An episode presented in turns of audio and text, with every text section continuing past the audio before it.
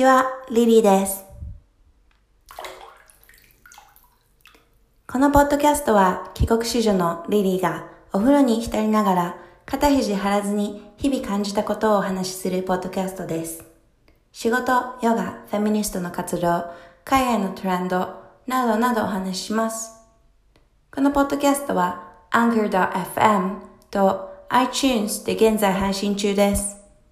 ツイッターで質問を受け付けているので気軽に話しかけてね。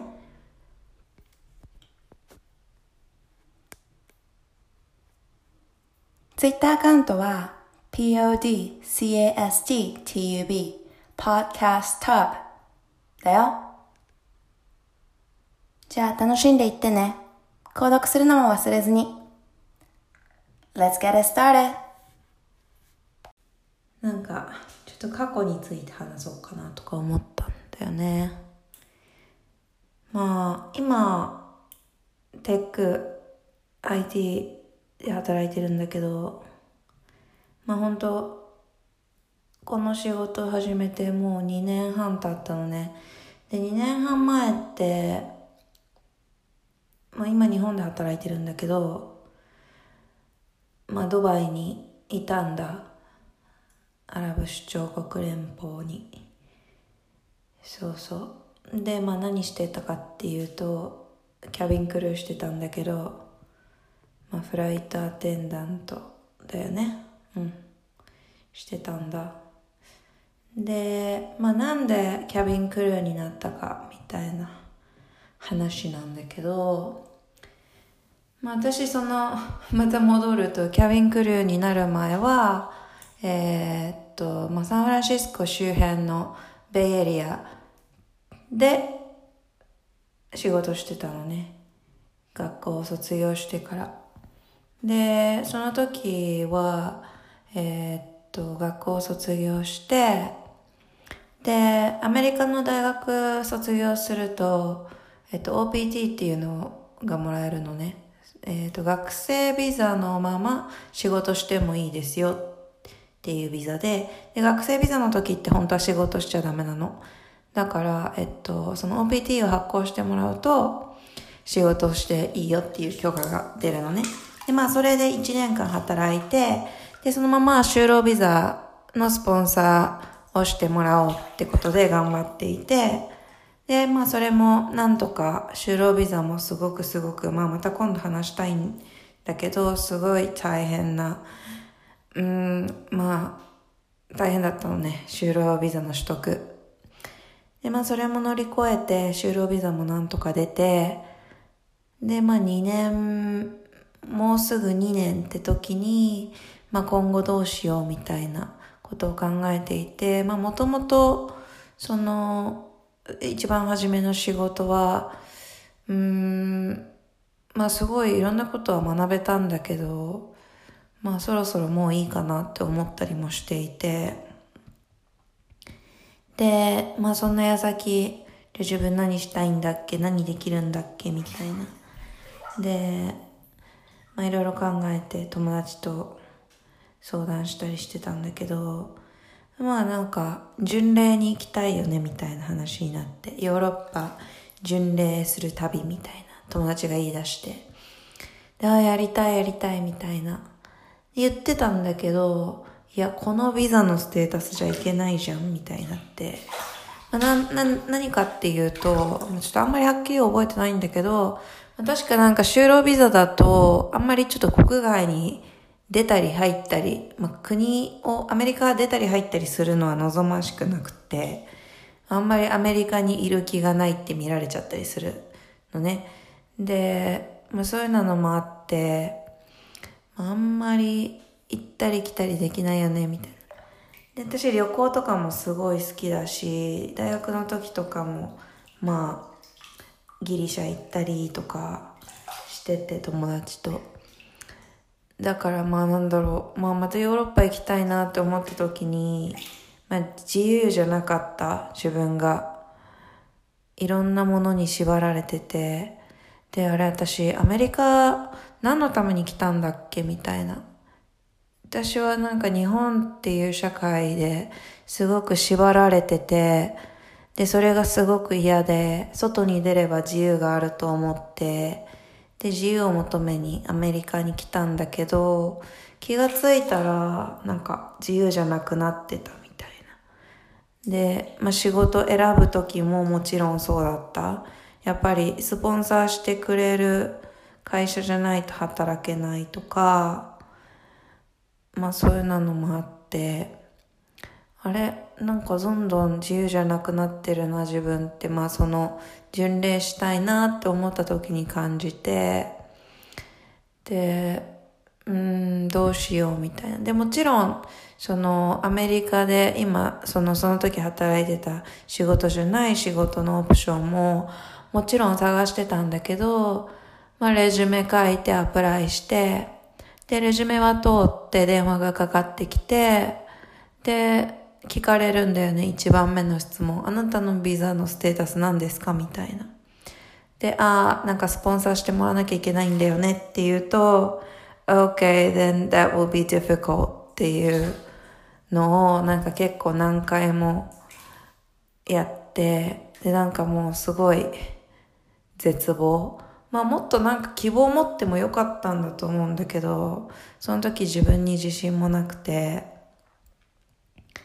でも働きたい会社ってなんか結構テックの会社とかが多くって、でも全然なんか今の仕事テックじゃないしみたいな。なんかやっぱすごい自信のなさみたいな。で、そのインターンシップとかもやっぱ学生の時にしてこなかったから、うん、なんかそういうのもあって、なんだろう、結構無謀だって思っちゃってたんだよねその時は。まあもちろん難しかったってのもあるしあるんだけど。でなんかそういう時にまあいろんな友達とかと喋るタイミングがあってたまたま高校の中学高校って本当に一緒だった友達と連絡取ってたら、まあ、彼女がドバイのあの航空会社で働くことになったって言ってて、で、まあいろいろ話聞いてたら、まあいろんな国に行けるし、みたいな。ドバイに住めるし、みたいな感じで。で、私、まあちっちゃい時の夢、まあちっちゃい時から英語好きで、なんか勉強とかは全然しなかったんだけど、ほんと文法の勉強とかも全然したくなくて嫌いで。でも話すのすごい好きで、英会話とかも超楽しみ、楽しみにしていつも行ってて、で、まあなんかすごい得意、自分でも得意だと思ってたし、話すこと。で、なんかやっぱり学校とかでも英語の先生とはいつも仲良くなってて、今でも連絡みんな取ってるんだけど、やっぱ英語できると、なんかその当時ってなんだろう、女の子で英語できると、ね、あれなんだよね、キャビンクルーなりなよみたいな感じで言われるんだけど、でまあやっぱりそうやって言われると、ああ、いいなって思ったりとか、まあ、綺麗な人空港で見て、私も飛行機で働きたいなとか思ってたんだけど、高校ぐらいの時に、まあ英語科、高校で英語科に通ってて、で、まあそれなんだろう、職業、なんて言うんだろうな、あれ。なんかいろんな職種の人が学校に話しに来てくれて、その職種を学ぶみたいな機会があって、で、そこでまあ、元キャビンクルーだった人が、あの、お話に来てくれてたのね。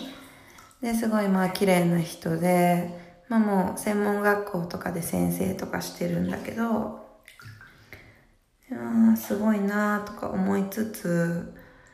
なんかお母さんと話してたら、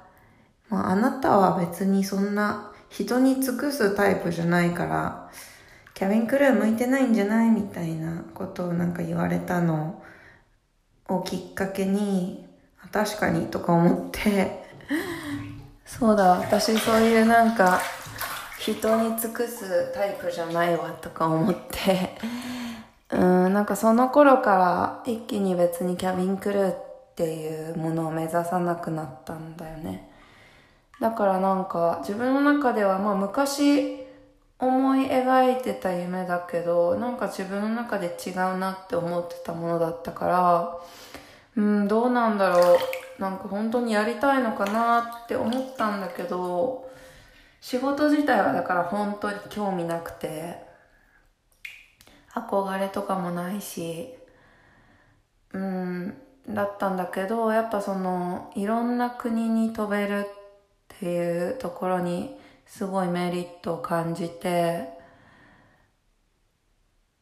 まあ、とりあえず、なんか面接受けてみようかなと思って、思ってたら、ちょうど募集があって、サンフランシスコで。で、なんかしかもそれが、レジュメ持って、ほんと行って、その日になんかインインタビューもやって、みたいな。2日間でもファイナル、ファイナル面接まで行くってやつだったのね。でもとりあえずレジュメ用意して、で、なんかまあリクワイアド必要とされてるもの全部持ってったんだけど、まあそれでなんかトントン拍子にうまく進んで、1日目の試験は全部パスして、で、2日目ファイナルで多分残ったのが16人ぐらいだったんじゃないのかな。まあそれもうそのファイナルエグザム、ファイナルエグザムっていうかファイナルインタビューは、えっと、本当にエミレーツから派遣されてきてるインタビューの、インタビューアーと1対1で、えっと、面接して、で、そのまま、まあ何ヶ月か待つみたいな。ただただ待つみたいな感じだったのかな。写真送ってとか、もうちょっとなんか、こういう写真送ってみたいなのはあったけど、うん。で、なんだっけ、まあ、なん、なんか、すごいずっと待ってた気がする、3ヶ月ぐらい。で、そんな、その間になんか車壊れたりして、もうなんか車廃車になったからどうしよう車買おうかなでもドバイ引っ越すんだったら車買いたくないしなみたいななんかそんな葛藤を毎日してた気がする。会社の車でなんか会社通ったりとかね。ま あなんかそのその当時してた仕事が朝5時からの仕事だったから公共機関とかも使えないし。まあすごいそのビザ取得のプロセスが大変だったからでそれそのビザ取得するからっていうので給与も他の人よりすごい少ない値段で働いてたし営業だったのになんだろう歩合制じゃないコミッションもらえなかったしみたいな、まあ、そういうのもあってすごいモチベーション下がってたんだけどまあ I kinda knew I can do better. I can't work somewhere better than that. って思ってたから、そういうのもあったんだと思うんだけど、うん。まあでもやっぱりそれでもアメリカにいるっていうのがすごく大事で、私の中で。今までそれにずっとこだわってて、高校卒業した時からずっとそうだったのかな。なんか、何がしたいが初めに来てなくって、それよりもどこにいたいがまず初めにいつも私のディシジョンメイキングの初めに来てて例えば最初だったらまあアメリカに行きたいみたいな。でアメリカに行きたいけど特に理由がないからうんじゃあ何勉強したいかなみたいな。やりたいことは後付けみたいな。でサンフランシスコに移動した時もまあとりあえずアメリカに残りたいから。うん。What kind of job is available for me to stay around here? みたいな感じだったよね。でドバイに行った時もそう。そのドバイに行きたいっていう感じではないけど世界のいろんなところを旅行したいから。じゃあそれをさせてくれる仕事って何なんだっけ？みたいな。だからいつも I, yeah, make my decision based on where I want to go. Pretty much. だからなんだろう、まあ、結構自然なことではあったけど、やっぱ自分の中でアメリカにすごくすごく固執している自分がいて、でもなんか自分の中では空っぽで、いろんな人に会っても、なんだか満足できなくって、で、それってやっぱ、ね、やりたいことができてないみたいなのがあったのかな。その当時のやりたいことが一体何だったのかはわかんないけど、まあ旅行したいっていうのは一つやりたいことでそれができないっていうのがあったんだと思うんだけどね。うん、だから本当にいい家にも住ませてもらってたし、いい食べ物も食べてたし、本当住んでたエリアはもう最高で、なんか、I can go to downtown in five minutes. Grocery store is like right next to my apartment. Whole Foods was there. Trader Joe's was there. Nordstrom was there, you know, and like had a nice coffee shop, yoga studio. I had everything pretty much. And it was such a clean, clean uh, city. It's safe, you know. I had a pool in my apartment. Um, yeah, I had a um, nice kitchen. Yeah, なんかすべてあった気はするけど、I wasn't satisfied with what I had. うん、なんか自分が勉強してきたこととか、自分のポテンシャルを全然なんか、活かせて、活かせれてないってすごい感じてたよね。でもやっぱ一つ目の仕事だから、一体それが何なのかもよくわかんなくて、ただの自信過剰なのか、何なんだろうとか思ってたよね、その時。で、まあ、まあすごい悩んだ結果、行くことにしたんだよね。受かっちゃったから、もう受かっちゃったから、行こうみたいな。結構ギリギリまで受かったらどうしようって考えてたけど、受かったらもう早かった。Oh, I'm going. This is kind of like, it's telling me I should go. っ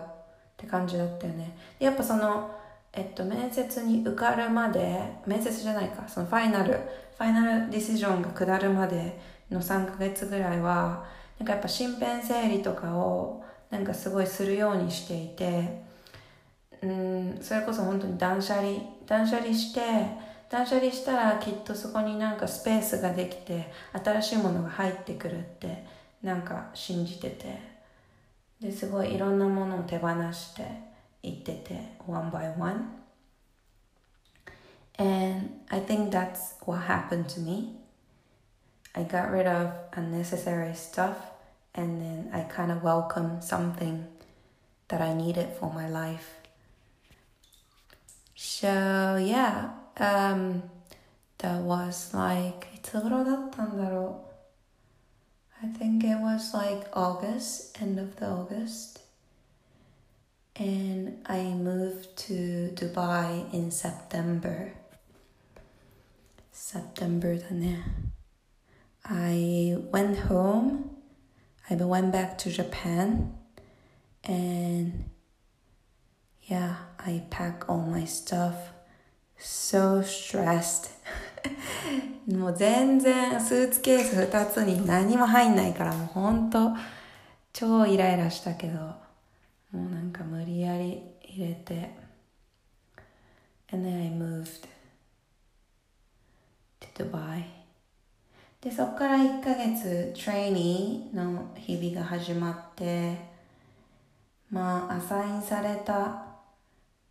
その寮みたいなのがもうほんとサルジャっていうそのドバイの隣の国の本当にボーダーのところにあるアパートが私の寮で、本当になんか道とかないのね。砂みたいな。砂、砂を、あ砂を渡ってモールに行くみたいな感じで、本当なんか足にめっちゃ砂入るからめっちゃなんか巻き爪が炎症起こったりとか超しててほんと最悪だったんだけど。そうそこにまあえっと最初何週間か住んでてでまあ最初のルームメイトはイギリス人のエイミーって女の子もう全然何言ってるか分かんなくて We couldn't really have a conversation seriously 本当に I couldn't talk I couldn't understand anything what she says she had such a strong accent she was really a nice girl but we, we weren't really getting along or anything like that でまあ when I moved in もうなんか アパートはすごい彼女の家みたいな感じだったよね。で、まあ、I got a nice room with the bath. で、ドバイの水がもう最悪。なんかもう塩素、塩素まみれの水だからシャワーが。髪の毛がパッサパサになって、もう体もなんかもうプール上がった後みたいな感じで、私もうすごい塩素に弱いから、もう肌が痛くて痛くて、で、トレーニング中とかも肌痛すぎてもう耐えらんないみたい。でもボディクリームめっちゃ塗っても it doesn't help. So I had to go buy this shower head. でなんだろう、フィルターしてくれるシャワーヘッド買って、もう that cost me a lot, but I couldn't help it. I was in もうね、本当に大変だった最初。で、なんかナチュラルウォーター、ミネラルウォーター買ってきて、最後に髪の毛それで流したりとか、そんなこともしてたし。で、ドバイってほんと窓とか開かないのね。砂ぼこりがすごいから。だからもうエアコンがもう24-7 it's on. だから imagine when your skin is so delicate and then you have this air conditioning on all the time and you are stressed because of the new environment and the AC is dirty so you get you get cold. なんかすごい本当喉とかやられるしいろいろ最初本当大変だった。で、まあ、なんか最初そのグループに分けられるクラスバッジみたいなのがあって何人ぐらいいたんだろうな。20人ぐらいずつのバッジに分けられるの。でまあそこのバッジの子とかと、まあ、いつも仲良くしててで one of the girl from my batch she Um, no, actually, she was the next batch of mine. But その2つのバッジでグループ組まされることがあって、で、なんかちっちゃい授業になると、その2つのバッジがは別々の教室に向かうんだけど、まあそのもう一つのバッジの方に仲いい女女の子が2人いて、1人は韓国人の子、もう1人はコロンビア人の、コロンビア人の子で、で、she's really quiet, but she's so mature. And then the Korean one, she's just funky and she's so pretty. She has such a fav my favorite face. で、なんかすごい超美人なのに、なんかもう超あっさりしてて、本当 I love, I love both of them so much. And I still get along. で、私のバッチの人は結構変な人がいっぱいいて、結構、なんだろう、仲いい子もいたけど、I didn't really, really get along, any of them. To the point where I want to spend my time with them って感じだったんだけどまあなんかそのコロンビア人の子があの she's moving out from her dormitory で新しいあのドームに引っ越すって言っててでそこがもう一個開くから来ないかみたいな感じで誘ってもらってでも I was telling everyone I want to move out だってなんかその最初にアサインされたドームがもう本当に街から離れすぎてて、で、街のど真ん中に住んでる子とかもいるのね。でも絶対街のど真ん中に引っ越したい、引っ越したい、引っ越したいってもうみんなに言いまくってて、で、まあだからその、その子は she knew, she knew I wanted to move and she, she knew I'm not gonna be the crazy one. The crazy one っていうのは usually she's really bitchy or she's slutty or she's partying all the time. とかまあなんか bring boyfriend all the time とかまあそんなのいるんだけどあと汚いとかね。だからナショナリティによってはカルチャーがなんかもう汚いカルチャーの 国の人とかがいて、まあそういう国の人とは住みたくないって言ってる子もいっぱいいたし、なんかジャパニーズは基本的に綺麗好きだし、マナーもそこそこいいから、まあルームメイトにしてもらいやすいみたいなのはあったから、I was kind of lucky, I think. Of course, I was well behaved too. I wasn't like partying all the time. I wasn't drinking, you know. So I was quite focused on traveling だから、それもあったと思う。真面目に勉強もしてたし。で、まあそう、彼女のおかげで本当にそのドバイってシークサイドロードっていう8車線ぐらいあるもう一番大きいアブダビまで行けるメインストリートがあって、で、そこの本当にもう目の前の50何階建てのアパートに引っ越すことができたね。最初にいたのは本当に砂漠のど真ん中で道のない15階建てぐらいのアパートだったんだけど、そっからもう、もう it was such a nice place, you know? It's one of the best place everyone want to live. で、本当えっと、下降りていくとスターバックスがあって、で、カフェもあって、で、right next to it there was a subway station. そう、サブウェイステーションがもう本当に目の前にあるから、それも最高で、で、本当に後ろには、リッツ・カールトンのホテルもあるし、あと、ちょっと歩いて行ったらドバイモールも歩けないんだけど、歩きたくないけど、ドバイモールもあるし、ブージカリファとか、本当に有名なね、有名スポットのすぐ近くが私の住まいだったのね。最高だったよね、それは本当に。もう、I have to thank Joanna, my roommate, so much. And, まあでもそこから、そこに引っ越して、で、そのコロンビア人の子とスロバキア人の女の子と3人で住むようになって、まあこのスロバキア人の子は she was quite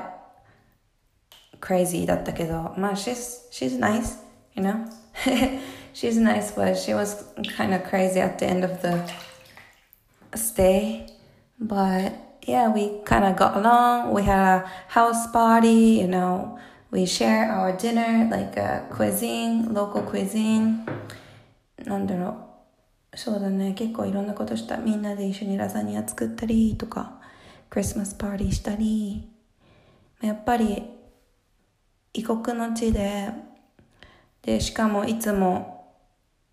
ね、飛行機で飛び回ってるわけで、友達とか作っても、本当に会えないのね、全然。友達もみんなクルーだから。で、やっぱその、スケジュールが合わないと、全然会えないし、だから、本当友達作るのも一苦労だったからね。だから私はすごいそのコリアンのことこのコロンビア人の子とであともう一人フライトで一緒になったフランス人の女の子とそれぐらいその3人ぐらいとばっかり遊んでてあえてなんかいろんな友達と遊ばなかったうんそうしちゃうとなんだろう本当に大事にしたい友達との時間が取れなかったからすごいそれにそれは努力して that's why I still keep in touch with them, which is good. うん。で、あとは、サンフランシスコの時に知り合いになった人と結構ご飯行ったりとかして、してたのかな。うん。あと、領事館のシェフの人とよく遊んだりしてたんだけど、すごい、すごい年上なんだけど、あの、気も、気が若くて、he's he was really frank with me and he introduced me like lots of places or yeah so yeah we were hanging out a lot って感じだか感じだよね。それが結構そのドバイでのライフスタイルか。あとはそのエミレッツで働くといろんなベネフィットあって結構ディスカウントいろんなとこでディスカウントが使えるの。だからクルーディスカウントって言ってそのカードを見したらあのいろんなレストランとかが、ま、20%とか30%オフになって、みたいな。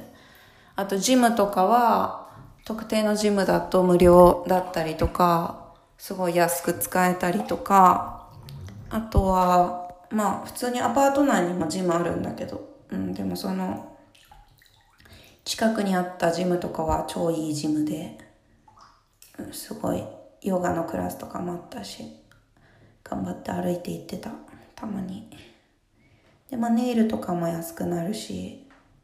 エステとか、まあエステとか行かなかったけどね。うん。That was my life in Dubai. でも本当に、本当にドバイでは何もしてなくって、I really didn't care what's in Dubai. だからドバイでは本当に休憩、休憩がメイン。もうどれだけ休めるかドバイにいる間に。で、フライトで新しい destination 飛んだら、もうそこで思いっきし時間使って自分のエネルギーもフルで振り絞ってもう死にそうになりながら遊んで、で、ちょっとだけ仮眠して、で、頑張ってフライトして帰ってくるみたいな、そんな生活だった。うん。何がしんどかったって、やっぱフライトしんどかったな、ほんと。まエミレーツのお客さんって、まあ、主にインド系でアラブ系が多くって、 destination にもよるんだけど、本当に日本人とかじゃないから、マジで大変なの。They're so demanding. もう、あれください、これくださいがもう、never ending. だからね、もう本当にね、座ってる暇ないよ、飛行機で。You can't actually sit down. It's just ongoing. だから本当携帯とか持って歩いてると、あの、歩数数えてるとやばいんだよね。もうなんかすごい距離歩いてんの。機内の中で。もう行ったり来たり行ったり来たり、アップ and down, アップ and down って感じだから、ほんとしんどかったね。うん。なんか、what was the best experience, in-flight experience とかって言われても、思い出せないもんね。まあもちろん、コックピットとかも、まあもちろん入れないとこだけど、もっと入っとけばよかった。なんかすごい嫌がってたのね。I don't wanna talk to them みたいな感じで。I don't know why I was like that. I was probably like influenced by all these other crew, but I should have just go to cockpit and talk to them, you know? They're a lot smarter than us, so yeah, anyway. うん。なんか全然話終わんないね。もいくらでも話せるよ、本当に。20分も話してんじゃん。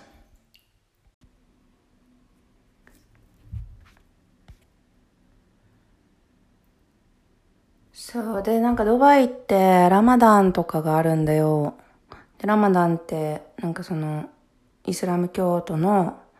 まあ、なんていうの？ファスティングする習慣だ、なんだけど、断食ね。で、そういう時とかは別にイスラム教徒じゃなくても、公共の場で水とか飲んだらダメなの。で、露出とかもしちゃダメだし、もう夏のめっちゃ暑い時に、you can't dress, you know,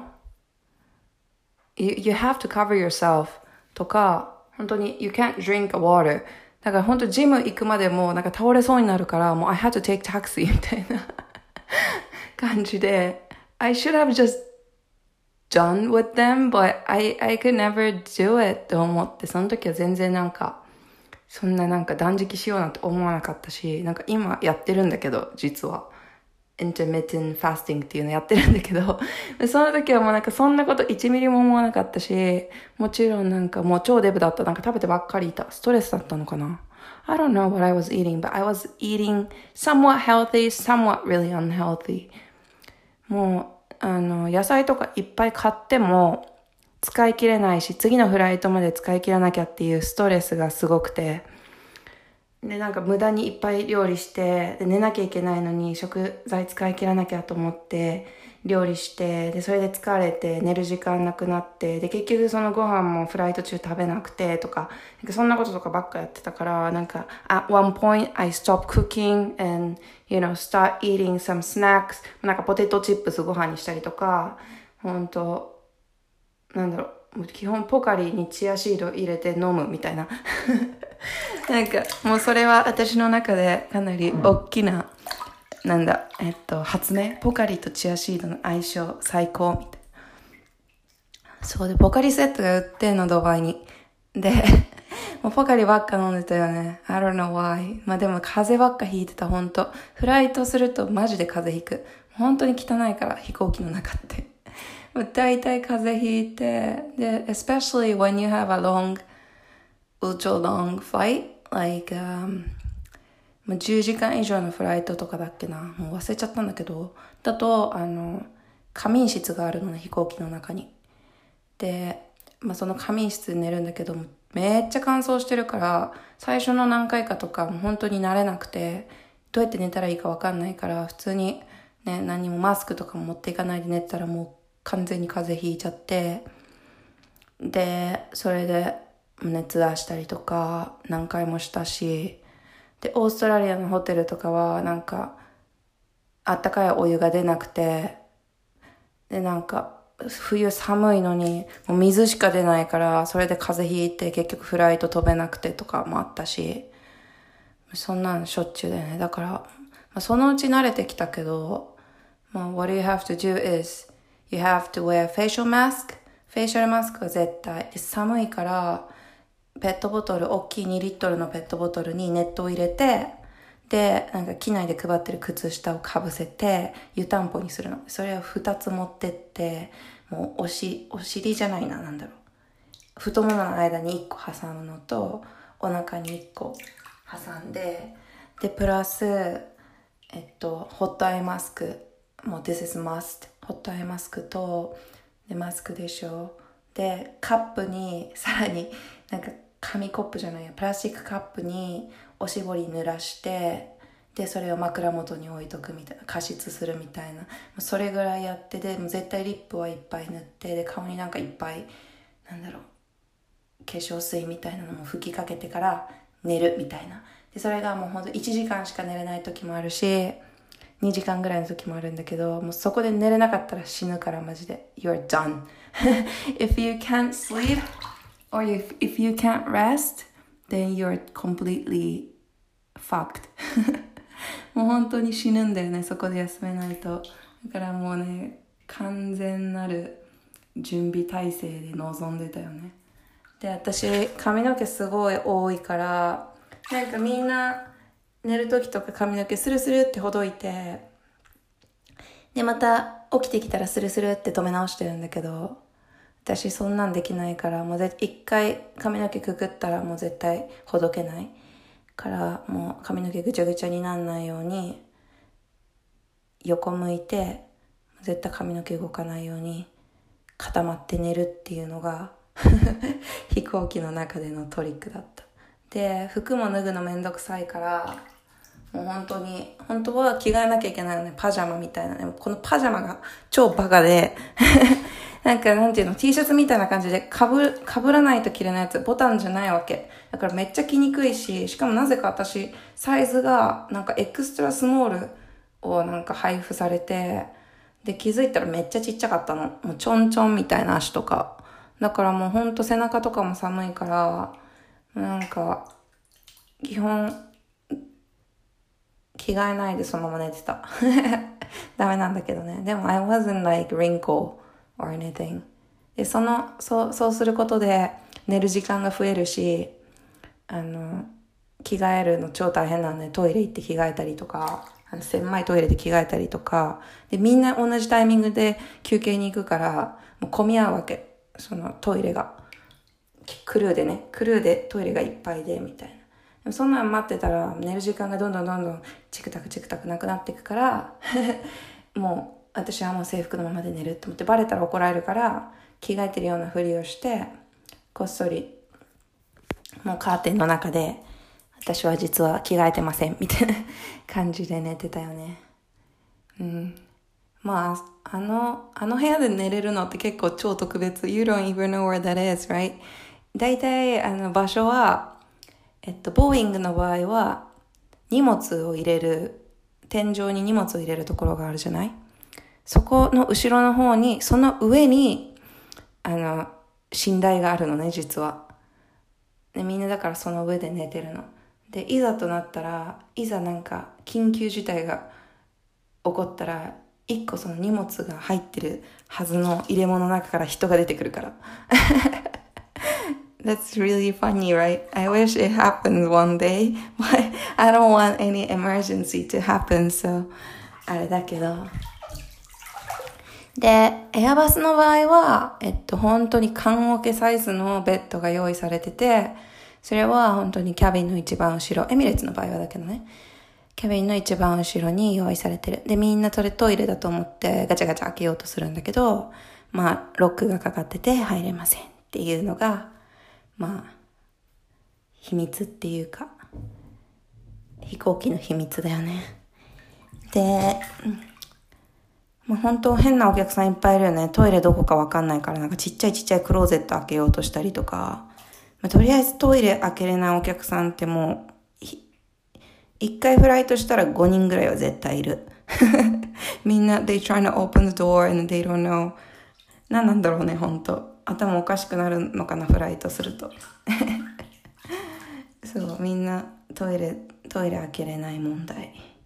超ある。あとは、テーブルの、テーブルの出し方わかんないとか、シート倒し方わかんないとか、シートベルト外し方わかんないとか、そんなのはしょっちゅうだよね。うん。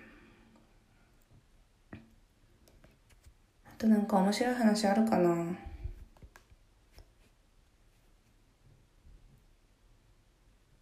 機内だとまあ本当に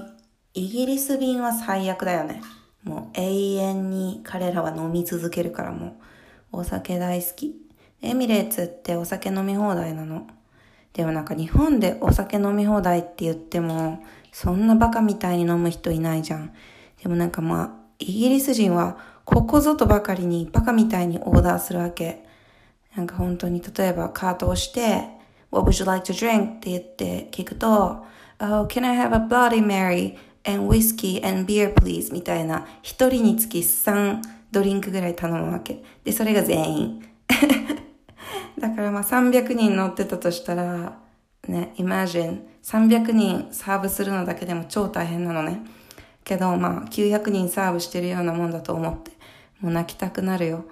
で、一回サーブしたらおとなしくしてるんじゃなくて、もうずっと飲み続けるから、サービス時間じゃなくても、もうずっとコールベルで、ティンドン、ティンドン、can I have a tea?can I have a beer?can I have a wine? みたいな感じでもう、えっと、持ってきたドリンクが空っぽになるぐらいまで飲みます、彼らは。で、オーストラリア人はお酒をすごい飲むんじゃなくて、ソーダをすごく飲む。で、エミレッツで配ってたソーダ缶は、あの、大きいやつじゃなくて、ちょっとちっちゃいやつ、パーソナルサイズのちっちゃいソーダ缶なんだけど、もう本当に、もうソーダがない、ソーダがないみたいな、ソーダない戦争になるって感じ。Where's Coke? みたいな。Oh, we ran out of Coke? みたいな。I'm sorry, we don't have Coke anymore. Would you mind, like, we have a Sprite? みたいな感じで。もう本当にオーストラリア人ソーダ飲みすぎだから、だからそんなにでかくなっちゃうんだよみたいな感じだよね。で、インド、インドのフライトはみんなマンゴージュース、メンゴ、メンゴジュース、メンゴジュースみたいな感じで 首振ってマンゴージュースをオーダーされるわけ。もうマンゴージュースでしょって言わなくてもわかるよみたいな感じだよね。I know what you want っていつも言ってあげてた。You want mango juice, right? みたいな で、まあ、あと、まあ、イギリスの領土だ、植民地だったってのもあるから、あの、ティーはすごく飲むよね、インド人も、イギリス人も。で、あんなまずい牛乳入れたお茶よく飲めるわと思ってたけど、まあ、イギリス人はそれが好きみたい。私はなんか本当にロイヤルミルクティーじゃないとミルクティー好きじゃないから、だってただ薄まるだけじゃん、お茶が。しかもそのお茶って別に濃く作ってないからね。普通のお茶だからでそこに牛乳入れちゃうから超まずくて。しかもエミレッツで サーブしてた牛乳はフレッシュミルクじゃないことが多くって。ああまずかったあれ。そう、まあ、ドバイって本当にリソースないからさファームとかないから多分。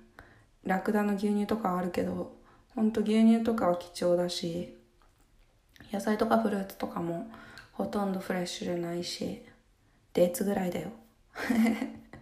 食べれるの多分。そうだからねそうやって国民性がめっちゃ出るんだよねフライトって。日本人とかは本当おとなしいよ。リンゴジュースオレンジジューストマトジュースビール以上。本当に。それ以外は何も飲まない。中国人はねあのみんな自分のマイボトル持っててお茶っ葉が入ってるのね多分。だからみんなホットウォーターを欲しがるわけ。でもエミレーツはサービスの時はホットウォーターはカートに乗せてなくってティーかコーヒーかで日本のフライトとかだとグリーンティーがあるんだけどいや we don't carry hot water. ででもみんな hot water が欲しいって言ってしかもあの通じないわけ。ありませんよって言っても No, I want hot water って言うからもう毎回毎回そのボトルを持ってキャビンに戻ってお湯を入れてあげなきゃいけない。すごい大変。でもなんか もう中国人面白くて、そのうちめん、もうキャビンクルーが対応しきれないから、自分たちでもうお湯取りに来て、なんかお湯を取りに来る列みたいなのができてたりしてね。そんな、こんな、なんか国民もいるんだなとか、めっちゃ面白い、ほんと。あとは何だろうな、あと面白い人たちは、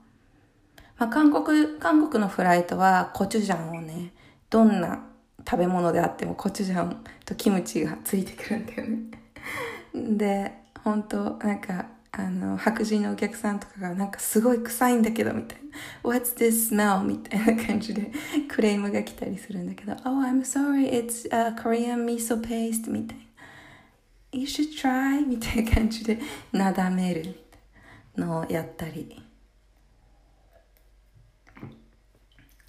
あとは何だろう。うーん、あと面白いのは、そうだね。アメリカのフライトはアメリカ人がほとんど乗ってない。なぜかインド人しか乗ってない。でもインド人はすごいピッキーだから、もうベジタリアンミール、スペシャルミールがすごい多いのね。スペシャルミールって何かっていうと、なんか、you have option to order special meal when you book a ticket.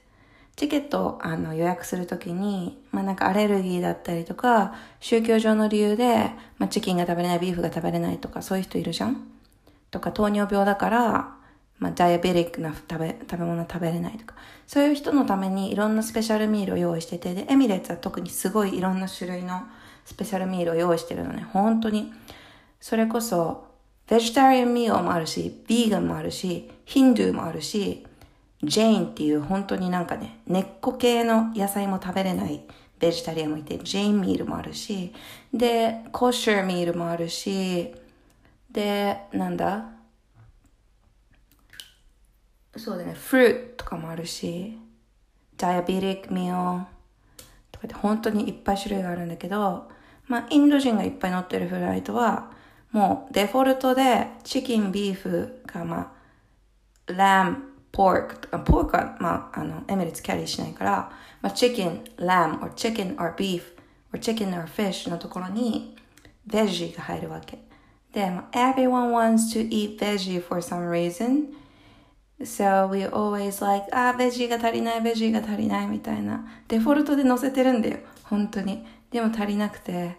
Come on, why they don't load vegetarian food more? みたいな。でもベジタリアンフード探しの旅だよね。もう飛行機の中をもういろんなとこに電話して、ベジタリアンミール余ってるみたいな。余ってないよみたいな。そうそう。そういうのの大変だった。本当に。あと、面白いのは、マレーシアとかからサウジアラビアに、あの、メッカに、あの、礼拝に行く。で、そうやって多分人生に一回は行っときたいみたいな、イスラム教とかの人は行きたいやつで、で、みんななんかタオルみたいなん着て登場するのね。もうタオルだけみたい。タオルを体に巻いてみたい。でなんかすごい大変そう寒くないのかなみたいな タオルの上にブランケット巻いてみたいなでだかしかもそのメッカに行くのには体を清めてないといけないからってなんかトイレの中で体洗っちゃうからもうトイレべっちゃべちゃでもう like it's such a mess. It's like one of the crazy flight. And everyone's reading コーランみんなコーラン開いて読んでるそのフライトでは。映画とか見ないでね。すごい真面目。みんなすごい可愛いインドネーシアンとかマレーシアンとか。多分すごい高いお金払ってぼったくられてるんだと思うんだけどサウジアラビアに。けどもねなんかすごい they're the purest Islamic people だよね they're so cute too. I like Indonesian's face. They're so pretty. めっちゃ可愛い顔してるまあそんな感じかなまあなんかフライトの話はそんな感じ。うん、もう長くなっちゃった。いくらでも話せるわ。もういつもより長いから今日はこの辺にしとく。もうまた、エメレッツの時の話聞きたかったりしたら教えてください。I try to come up. I try to remember how it was. うん。そうだね。Alright, so yeah, I'll talk to you guys later. Bye.